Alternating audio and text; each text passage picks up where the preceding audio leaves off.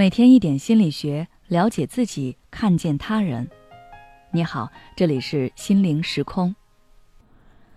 今天想跟大家分享的是，想要快速拉近关系，就和他一起讨厌某个事物。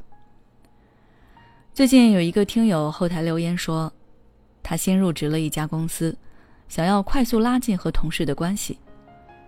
之前他听说要快速拉近和一个人的距离。最有效的方法就是和他一样讨厌某个事物。于是，他听说同事刚好和自己一样不喜欢某个明星，就附和说自己也是，然后经常向同事输出那个明星的坏话以及所谓的黑历史。听说同事不喜欢某家的奶茶，他也开始吐槽那家饮料的不好。但是，这种现象持续了一段时间后。他发现和同事的关系不仅仅没有得到进一步的发展，反而大家开始有点疏远他了。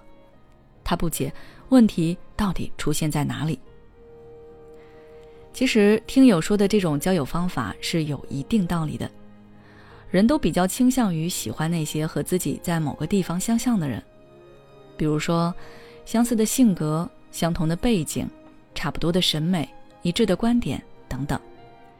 因为和与自己相似的人相处，你会有一种安心的感觉，认为他和我的性格那么相似，那他应该和我一样可爱，也能更加理解我。再加上比起积极的情感，消极的情感更有感染力和传播性，所以共同厌恶是很多人在社交中常用的一种润滑剂。但是，这种润滑剂是有使用限制的。如果使用不当，就会出现那位听友的情况。接下来，我就带大家一起看看，在生活中这种共同厌恶要注意哪些地方。第一，吐槽的内容要适度。我们在诉说对某个事物的不喜时，一定要把握好一个度。如果你吐槽的内容已经越过了最起码的尊重，变成了人身攻击。或者说，你因为讨厌某个人而说一些捕风捉影的话来臆测妄断，那这会反过来影响你自己的形象。别人会根据你过激的语言，认为你是一个极端、充满偏见与歧视的人。这个时候，你再想和周围人拉近关系是比较困难的。所以，我们在使用共同厌恶的时候，语言不要过激，也不要过度上升。更不要为了迎合对方而说一些违心的话，要有自己的判断，就事论事。第二，不要轻易和人吐槽。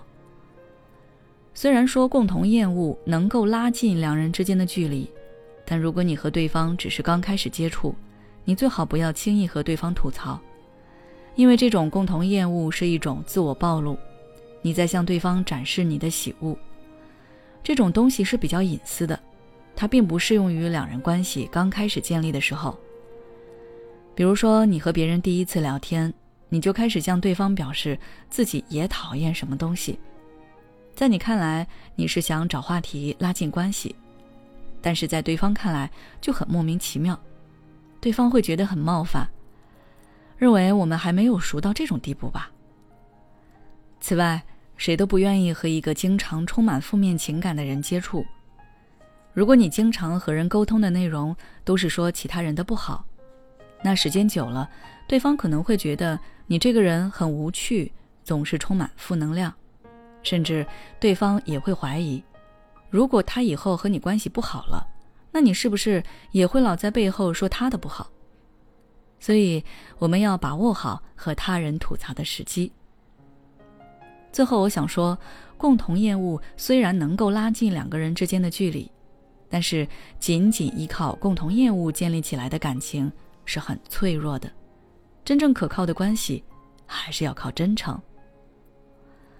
好了，今天的分享就到这里。如果你想要了解更多内容，欢迎关注我们的微信公众号“心灵时空”，后台回复“友谊”就可以了。每当我们感叹生活真难的时候，现实却又告诉我们。生活还能更难。工作、事业、爱人、孩子、父母亲朋，这一切的一切，就像一张大网一样，把你层层束缚其中。你经历了疲惫、辛苦、无奈，还有悲痛。如果你只是一个人默默承受，那你迟早会崩溃。心灵时空组建了专业的心理救援队，每位咨询师都拥有超过二十年以上的咨询经验。只要你需要，我们就在。微信关注“心灵时空”，后台回复“咨询”就可以体验十五分钟心理清诊了。